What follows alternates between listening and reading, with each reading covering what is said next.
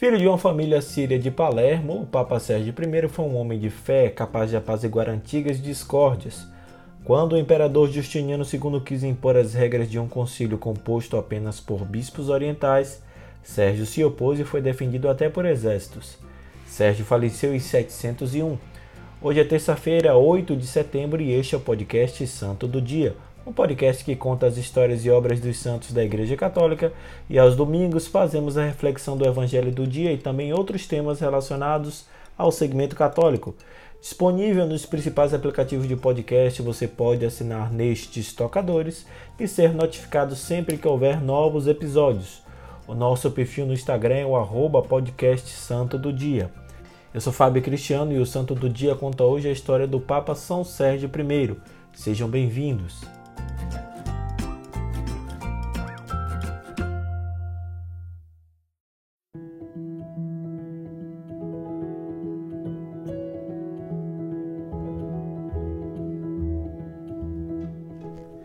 Nascido em Palermo numa data desconhecida, Sérgio foi eleito Papa em 15 de dezembro de 687. Logo em seguida, chegou da Bretanha o rei pagão Sidiwala, soberano de Wessex, o qual desejava tornar-se cristão, recebendo o batismo diretamente das mãos do Papa Sérgio I, adotando o nome de Pedro. Sérgio I foi um papa muito popular por ter sido um homem de fé, de oração. Antes de se tornar sacerdote, já era famoso na escola Cantorum depois de ordenado, tornou-se um personagem eminente no clero. Quando morreu o Papa Conon em 687, Sérgio foi indicado para sucedê-lo.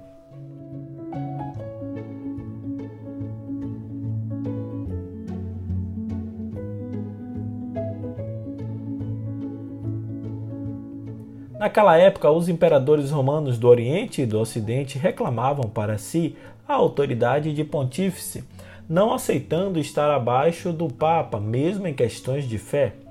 Os papas que iam contra essa exigência eram forçados a aceitá-la ou morriam.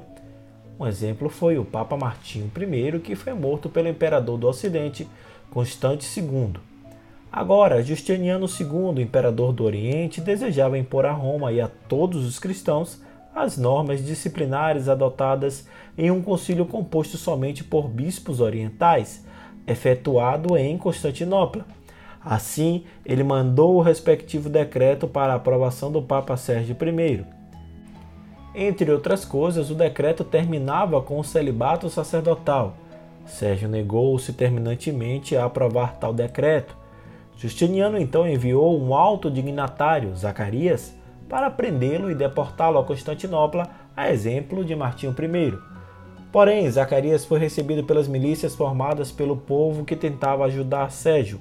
Eram milhares de pessoas revoltadas pelos desmandos do imperador que circundavam o Palácio Lateranense, residência do Papa.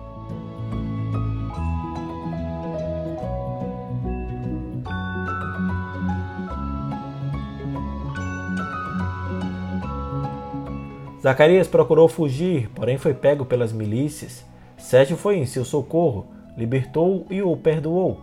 Mandou que retornasse ao seu imperador ileso. Justiniano nada podia fazer para combater a popularidade deste Papa. A vontade de Roma permaneceu, bem como o celibato em toda a Igreja Católica. Apesar desses acontecimentos, o pontificado de Sérgio I foi marcado pela paz religiosa, numa época de muitas divergências teológicas a respeito da pessoa e da natureza de Cristo. Em seus 14 anos de pontificado, Sérgio I trabalhou para o enriquecimento da liturgia.